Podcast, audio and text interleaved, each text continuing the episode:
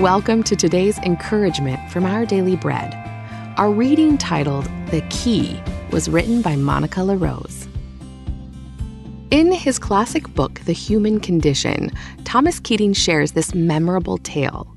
A teacher, having lost the key to his home, is on his hands and knees searching through the grass. When his disciples see him searching, they join the hunt, but with no success. Finally, one of the more intelligent disciples asks, Master, have you any idea where you might have lost the key? Their teacher replies, Of course, I lost it in the house.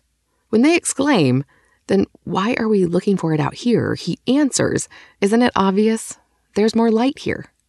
We have lost the key to intimacy with God, the experience of God's loving presence. Keating concludes without that experience, nothing else quite works. With it, almost anything works. How easy is it to forget that even in life's ups and downs, God remains the key to our deepest longings. But when we're ready to stop looking in all the wrong places, God is there, ready to show us true rest. In Matthew 11, Jesus praises the Father for revealing his ways, not to the wise and learned, but to the little children. Then he invites all you who are weary and burdened to come to him for rest. Like little children, we can find true rest as we learn the ways of our teacher, who's gentle and humble in heart. God is there, eager to welcome us home.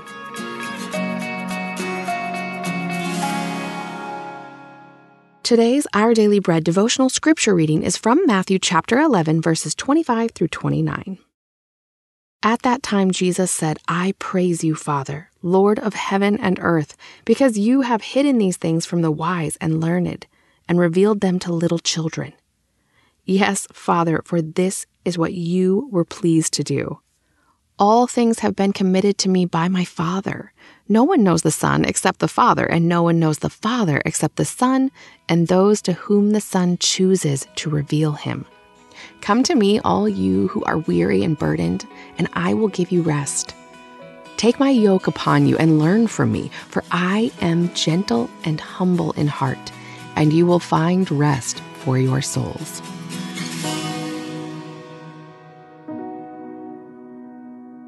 Let's pray.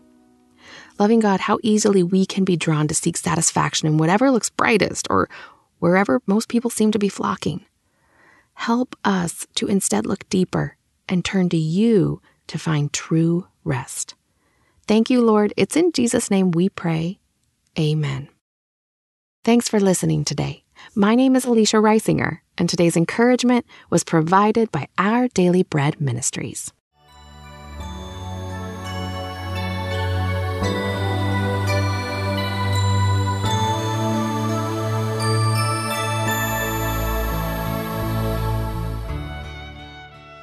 每日灵修，七月二十七日，喜乐真正的基石。然而，不要因鬼服了你们就欢喜，要因你们的名记录在天上欢喜。路加福音第十章第二十节。路加福音第十章十七到二十节记载。主耶稣所差遣的七十个人回来向主报告，因主的名真的使鬼也服了，他们就惊喜不已。主也先以爱心印证了他们所做的，但接着主耶稣却说了本节经文：一人看来，名记录在天上。是初信者最起码的事。一旦信了主，名就登了记。能赶鬼，则不同，一定是灵命很高深的基督徒才能办得到。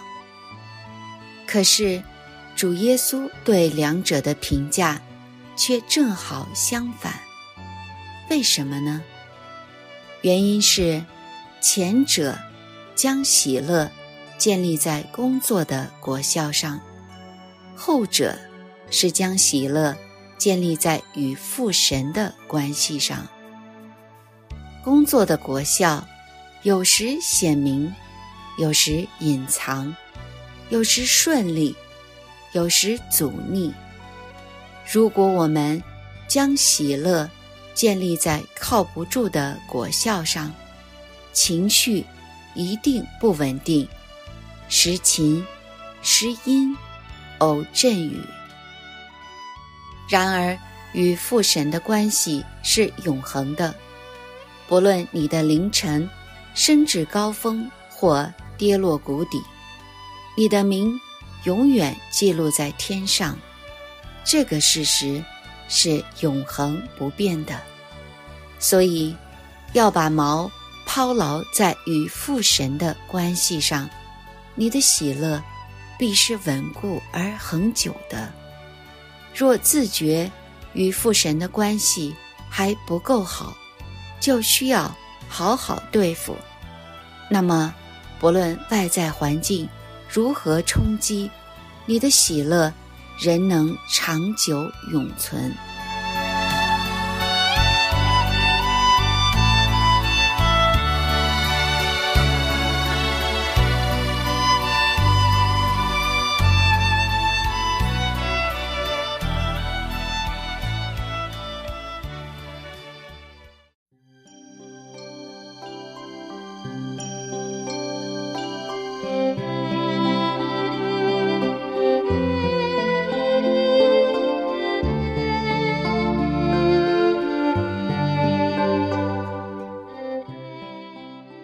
认识之道，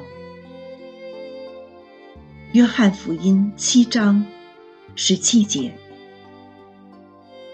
人若立志遵着他的旨意行，就必晓得这教训或是出于神，或是我凭着自己说的。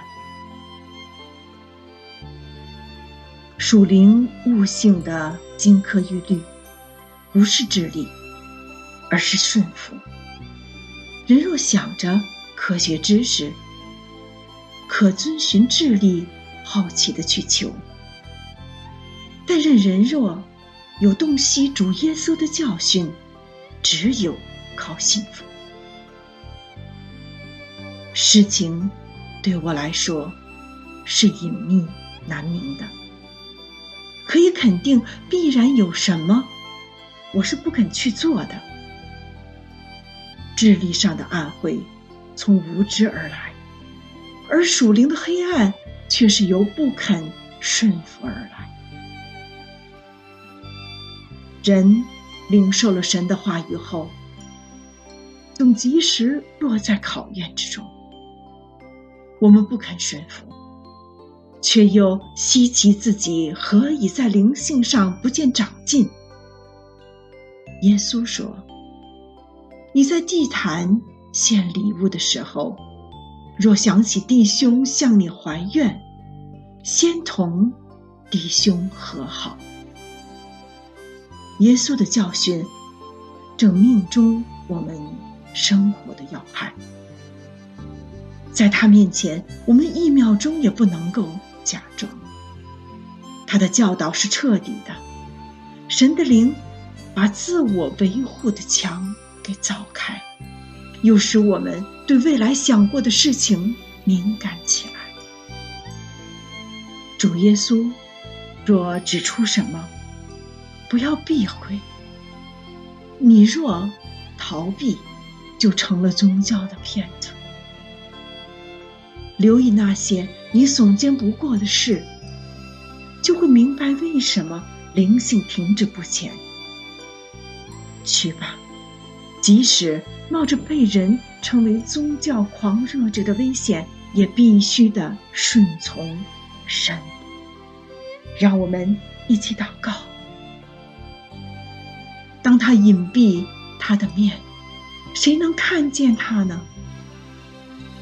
在这些等候的日子中，你与我们同在。我不求任何外在成功的记号。只求能感应神你的赐福和认可，我们这样祷告，是奉主基督耶稣的圣名。阿门。